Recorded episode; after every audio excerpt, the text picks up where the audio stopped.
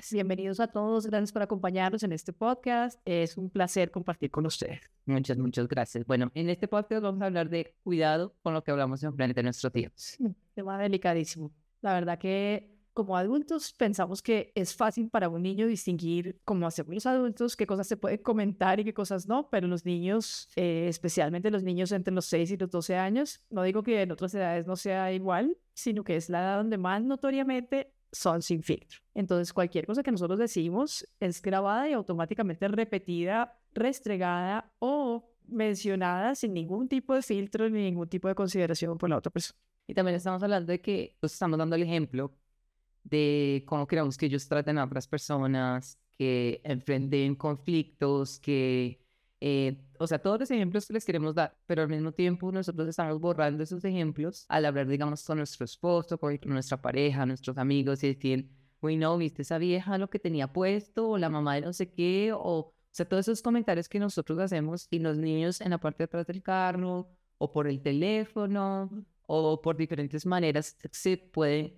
dar cuenta de lo que nosotros estamos haciendo y que no queremos que ellos hagan. Sí, es fatal. Los niños, como hablábamos en nuestro podcast anterior, los niños no aprenden de lo que nosotros les decimos que hagan, aprenden de lo que nos ven hacer. Entonces es nuestro ejemplo que es determinante y desafortunadamente en ese aspecto los adultos tendemos a hacerlo muy mal. Las cosas de las que no hablamos sí tienen que ser muy específicas y tenemos que tener muchísimo cuidado, hacer un extra esfuerzo cuando estamos con los niños para no hacer daño a su formación. También toquemos el punto de preocuparnos de cosas innecesarias. Entonces nosotros somos los grandes, los adultos, los que nos tenemos que preocupar de las finanzas, de problemas que están en el mundo eh, como en noticias, como cosas que ellos en ese momento realmente no tienen ni la capacidad de entender qué es lo que está pasando ni cómo asimilarlos, pero nosotros sí les estamos metiendo toda esa información al hablar frente de ellos o, por ejemplo, al ver noticias en frente de ellos. Es gravísimo, es delicadísimo. Lo, dejamos la televisión puesta y nos olvidamos que los niños están ahí. Tenemos la conversación entre adultos y los niños pasan por ahí, están ahí circulando alrededor y hablamos de cosas que están fuera de su límite de capacidad de manejo. Eh, nos olvidamos que todas las cosas son magnificadas para ellos en su pequeño mundo mental que se está formando y la gravedad con la que ellos ven las cosas, eh, digamos que supera su capacidad para resolverlas. Entonces los agobia, los preocupa, los estresa innecesariamente. Nosotros de mi familia tenemos un plan entre mi esposo y yo porque pues obviamente no queríamos de que ahora, ay, no, pues ahora no se puede hablar nada, no se puede tener una conversación, porque pues nosotros estamos con nuestros hijos mucho tiempo del día pero nosotros tenemos es una, una palabra código que le decimos. Eh, en inglés le decimos pineapple, piña. No sé por qué escogimos esa, dijimos que era como chistosa entre sí y eso. Pero digamos que él está hablando de algo y yo me doy cuenta que, que mi hijo, que es el que más, pero también mi chiquita ya también ya Entonces yo me doy cuenta y le digo, no, pero mejor comamos piña y después, y después hacemos eso. Y entonces ya nos entendemos que en ese momento tenemos que parar. Eh, mira que no siempre nos ha pasado de una buena manera en la cual nos damos cuenta muy tarde o estamos metidos en la conversación y mi hijo si viene y nos pregunta, oye, ¿qué está pasando? Necesitamos hacer algo. Nos pasó cuando estábamos viviendo en Armenia, que estaba el volcán el del Nevado del Ruiz, que estaba en alerta naranja. Y mi esposo y yo comenzamos a hablar de qué eran los planes de acción por si llegaba a eso subir de alerta. Y no nos dimos cuenta que él estaba ahí y, él se asustó mucho. Se asustó mucho y en la noche él me preguntó qué iba a pasar con sus cosas, qué iba a pasar con todos los niños que no podían salir de sus casas, o sea, todas esas cosas. Y entonces, bueno, como siempre yo les he dicho, tomémoslo como un punto de aprendizaje, no de sentirnos mal, sino que es un punto de aprendizaje en el que yo le dije, bueno, mira, lo siento, esa era una conversación entre papá y mamá. Eh, nosotros queremos preparar algo y después decirte a ti cómo hacer como ya escuchaste, esto es lo que nosotros tenemos que hacer y esto es como te vamos a preparar para esa ocasión si llega a pasar. También le puedes dar, por ejemplo, eh, em, como una perspectiva de cuál va a ser su rol adentro de lo que hay que hacer. Entonces, con eso él sabe que todo lo demás lo hacen ustedes, yo me encargo de, ya una vez ha oído, toca involucrarlo de esa manera. Ya no nos podemos devolver, no podemos, no es verdad, no, ya no se puede, eh, sobre todo si es un niño que tiene más de 10 años, ya lo va a entender y se va a dar cuenta que le están mintiendo. Eh, más pequeños también se dan cuenta, pero esa ya es totalmente evidente. Entonces ya tocaría, si es así, pero tu responsabilidad en ese caso sería la siguiente. Esta es tu maleta, tu, tu rol es coger la maleta, darle la mano a la hermanita y San O ponerle collar al perro y nos vamos. Eh, pero digamos, le asignas un rol. Esa sería una forma de manejarlo. Lo ideal en todo caso, como decías ahora, es tener muchísimo cuidado con la forma en la que nos expresamos de los demás. Volvamos a, a lo que estabas hablando al inicio. Queremos formar a nuestros hijos para que traten bien a los demás, queremos formar a nuestros hijos para que sean compasivos con los demás, queremos formar a nuestros hijos para que sean amables con los demás. Pero los comentarios poco amables, poco compasivos, poco crueles de los adultos con respecto a otro adulto, cosas que no nos gustaron, cosas que vimos, que notamos, ellos siempre los escuchan, nos oyen hablar con otros adultos, oyen las conversaciones, oyen las, las conversaciones telefónicas. Es indispensable que mostremos con el ejemplo que somos capaces de ser compasivos. Cualquier oportunidad es buena para enseñarle a un niño una lección de cómo se trata algo. Mira, por ejemplo, eh, un mesero que nos atendió mal. El mesero fue descortés, fue poco querido mm, y llegó la hora de pagar la cuenta. Y entonces em, mi esposo le dijo, esta, esta cuenta no va a llevar la propina. Pero, ¿qué opinas tú del servicio? no, ha sido terrible, se equivocó, mis papás venían otras, llegó todo tarde, él estaba ya riéndose con otra persona, él se dio cuenta de todo. No, no, no fue nada bueno. Entonces, ¿te parece bien si eliminamos la propina del pago? Sí, me parece que es justo. No es sino solamente un ejemplo, pero es un ejemplo que ayuda a entender que de manera compasiva, pero firme, le decimos a otros las cosas que estuvieron mal. Pero no tenemos que decir, hacer un escándalo, y yo se lo puse ahí de ejemplo no vamos a hacer un escándalo, no vamos a llamar a su supervisor para que lo despida. Solamente le estamos recordando a él, tienes que tener más cuidado porque lo que hiciste fue descuidado y fue poco atento. Y tú estás aquí para que nosotros tengamos un buen momento y no fue un buen momento. Entonces, eh, es compasivo, pero es firme y no humillativo, digamos. Y en eso también los tenemos que tener súper cuidado, eh, especialmente en los en los lugares en donde estamos expuestos a servicio, porque tendemos a, no sé, a ser groseros con la persona de la aerolínea que nos atendió mal o que no nos dijo lo que queríamos, nos ayudó, o con la persona en un hotel o en un restaurante. Hay que tener mucho cuidado porque nuestros hijos están viendo y están aprendiendo la manera en la que tratan a otras personas que trabajan para nosotros. Un punto clave que tú dices ahí, como hemos hablado en nuestros podcasts anteriores, es casi como ese pensamiento en voz alta que tienes que tener del por qué le estás quitando la propina a la persona. Porque entonces si lo haces, pero no le explicas al niño, entonces la, es, ahí se perdió ese, ese punto clave de enseñanza. Es indispensable que el niño entienda el porqué y el porqué del trato.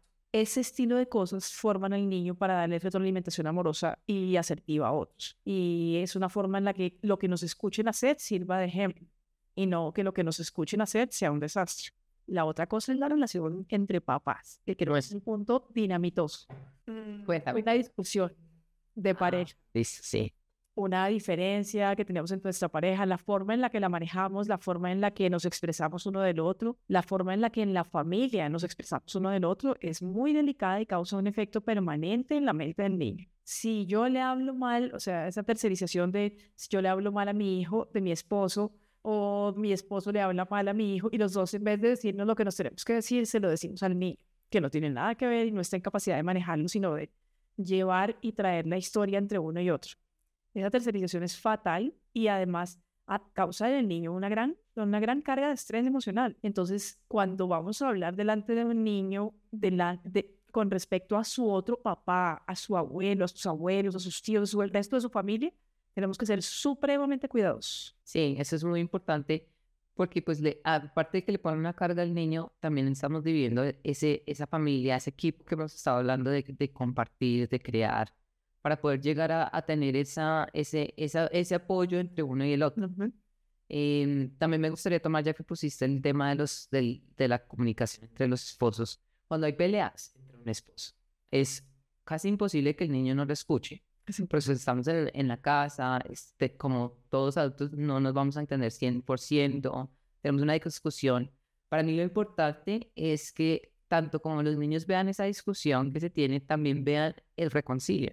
Indispensable. Como mamá y papá van y se piden perdón, como mamá y papá van y dicen, mira, fue mi culpa, no quise decirte esto, eh, trabajemos en esto, que lo vean también para que sepan que, que eso también se puede hablar y se puede solucionar indispensable. Es, es un momento de una enseñanza así suprema. Eh, ninguna cosa es tan impactante para un niño como la relación de sus papás. Y realmente poder mostrarles que los problemas existen, y eso es importante decírselos así, no te preocupes por eso, porque los niños tienden a preocuparse, a inquietarse, ¿por qué? ¿Por qué se gritaron? ¿Qué pasó? Y los niños que ya saben van a preguntar cómo se van a separar, eso suele suceder. Entonces, los, e, entre los adultos, en las relaciones entre adultos, sean los papás, sea con otros adultos, a veces hay discusiones, a veces hay diferencias. y hay veces las manejamos bien y otras veces no las manejamos bien, como fue este caso. Eso no quiere decir que no nos queremos, no quiere decir que no somos una familia, no quiere decir que nos vamos a separar. Quiere decir que no está funcionando la manera en la que lo usamos, no salió bien y por eso quiero que mires la forma en la que lo vamos a resolver. Si es que el niño está en la mitad del, de la pelea y hacer lo que tú dijiste, nos sentamos, demostramos, discúlpame, no fue la forma, tal vez te hablé de la manera que no era, eh, si te causó un daño, perdóname, pedir perdón. Eh, es importante para el niño ver ver es tener la experiencia de ver a un adulto excusarse con otro, pedir disculpas. Eh, no es fácil para el niño hacerlo. Eso es una cosa que se aprende con años de práctica. tampoco para uno de adulto es fácil. No es algo que pase normalmente. Entonces, no solamente es tener el cuidado con qué hablamos delante de ellos, sino qué cosas debemos hablar delante de ellos para que ellos entiendan el contexto de un matrimonio. los matrimonios no pueden ser peleamos a escondidas para que los niños no vean, porque eso no no es la realidad del matrimonio. O sea, no, no, saben nada. Los niños piensan que los papás son felices y cualquier día nos divorciamos. No funciona así. Tenemos discusiones enfrente. En la vida real, o sea, nos molestamos en el momento y en ese momento explotamos y en ese momento hubo la molestia. Pero también tenemos la misma cortesía de tener la discusión de arreglar delante de ellos y tener, darles la oportunidad de que ellos puedan mirar lo que está. Mire que ellos lo invitan muy bien, porque mis dos hijos, mi hija y mi hijo, yo ya los he escuchado cuando ellos dos están discutiendo y, y ellos dos mismos dicen, oh, lo siento, no paré de empujarte cuando no querían. Y los dos se abrazan y comienzan a jugar. No me Y bueno, ese tema para otro podcast. Sí, total.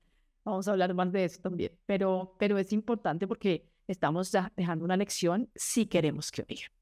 O sea, está bien que nos equivocamos, no salió bien, no quisiéramos que hubiera pasado así. Entonces es nuestro deber como papás no cerrar el capítulo y hacer de cuenta que nada pasó, sino poner la cara y contarles cómo lo vamos a arreglar, porque ya el error se cometió. Y sea, así como el error, el error no es el problema, el problema es no arreglar. y el último punto que quiero tomar, también lo mencionaste, es del mentir. Los niños se dan cuenta cuando uno dice mentiras, cuando uno dice mentiras por teléfono, de algo tan sencillo como que no contesté el teléfono, lo vuelvo a contestar. Ay, qué pena es que estaba manejando cuando uno no estaba manejando. Cosas así pequeñas que uno tiene que, obviamente, no tratar de hacerlas, pero cuando los niños lo ven, uno no quiere que ellos lo imiten, pero aún así va a pasar. Entonces, no podemos esperar que nuestro adolescente no nos diga mentiras cuando toda la vida le hemos estado diciendo tanto mentiras a él como mentiras a los demás. O incluso le hemos pedido que mienta por nosotros. Uy, no. Eso es delicado y pasa cualquier cantidad. Por favor, contéstale a tu abuela y dile que. Claro. Fatal. Es fatal. Y luego, tenemos que tener un solo rasero. No podemos medir con un rasero nuestra relación. ¿El qué? Un rasero es una forma en la que se miden las cosas. es una forma en la que se miden las cosas. Okay, Entonces, no puedes tener un estándar para la forma en la que le hablamos a X, a ellos, y no va a pasar.